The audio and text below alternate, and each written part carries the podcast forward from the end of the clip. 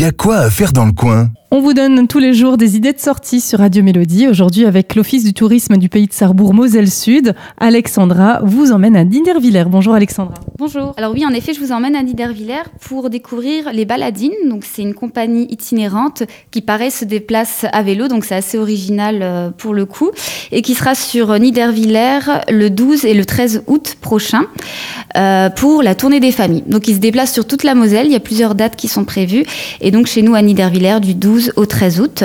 Le samedi 12 août, on vous propose de découvrir un cabaret spectacle, Mademoiselle d'honneur. Donc c'est un spectacle musical et euh, pluridisciplinaire avec différentes acrobaties, des pièces de théâtre, du cirque, des contes, euh, suivis d'un bal animé. Le 13 août, on sera sur quelque chose d'assez original, donc je vous invite à venir euh, en nombre, un rallye courgette avec la participation des visiteurs et des habitants du village. Un rallye courgette, alors ça consiste en quoi? Alors je vais essayer de vous l'expliquer euh, de manière... Voilà. Alors a priori, euh, ce sera une équipe de deux personnes qui se déplaceront à vélo dans le village et qui partiront à la découverte des habitants pour échanger un objet de base. Alors la courgette a été choisie comme objet de base mhm. et le but c'est de se retrouver ensuite au niveau de euh, du village, du centre du village pour euh, échanger les objets. Euh, mais on les échange de manière non matérielle puisque l'idée c'est de les échanger avec des chants, de la danse, avec une prestation artistique. Oh, c'est super original, c'est bien ça. Totalement, ouais.